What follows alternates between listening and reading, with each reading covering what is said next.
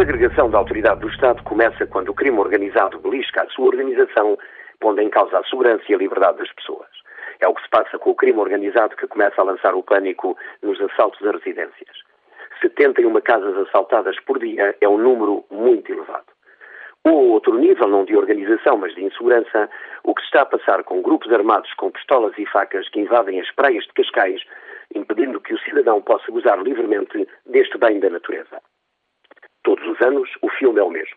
No verão, cresce de forma assustadora os assaltos a casas e a intranquilidade nas praias. Chegar a casa e encontrar a sua casa com gavetas e armários remexidos por estranhos, mobílias viradas, tudo fora do sítio, é muito traumático e constitui um sofrimento que só o próprio pode avaliar. Ir para a praia com os filhos e ser vítima de um bando de bandidos que provoca desordem, confrontos e rouba, apoderando-se da praia como se fosse sua propriedade, provoca medo, sofrimento e angústia.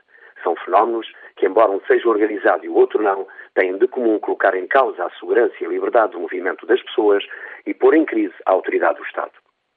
E o que chateia, desculpem o plebeísmo da expressão, é que todos os anos é sempre a mesma coisa. E os sucessivos governos pouco ou nada têm feito, quer em termos de prevenção, quer em termos de repressão. As polícias não devem atuar depois da casa arrombada ou depois da praia ter sido invadida, até porque já sabem que todos os anos este fenómeno repete-se e repete-se da mesma forma e quase sempre utilizando o mesmo método. Onde está a polícia de intervenção? Não pode estar só quando há jogos de futebol. Onde está a prevenção, a investigação, o cruzamento de dados e de informação entre polícias, sejam nacionais, sejam estrangeiras. 71 casas assaltadas por dia, mais do dobro das que havia há 15 anos, praias invadidas, é uma afronta à autoridade do Estado Democrático que fica enfraquecida.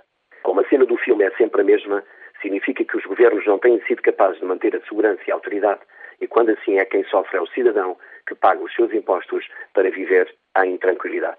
Os sinais de desagregação da autoridade do Estado são bem visíveis e começam a ser mais frequentes do que imaginamos. A inversão da pirâmide de valores, a impunidade, estão a tomar conta das nossas vidas. Se a autoridade do Estado não for exercida com responsabilidade e sem transigir um milímetro na defesa da liberdade e da segurança, acabamos todos por morrer às mãos uns dos outros.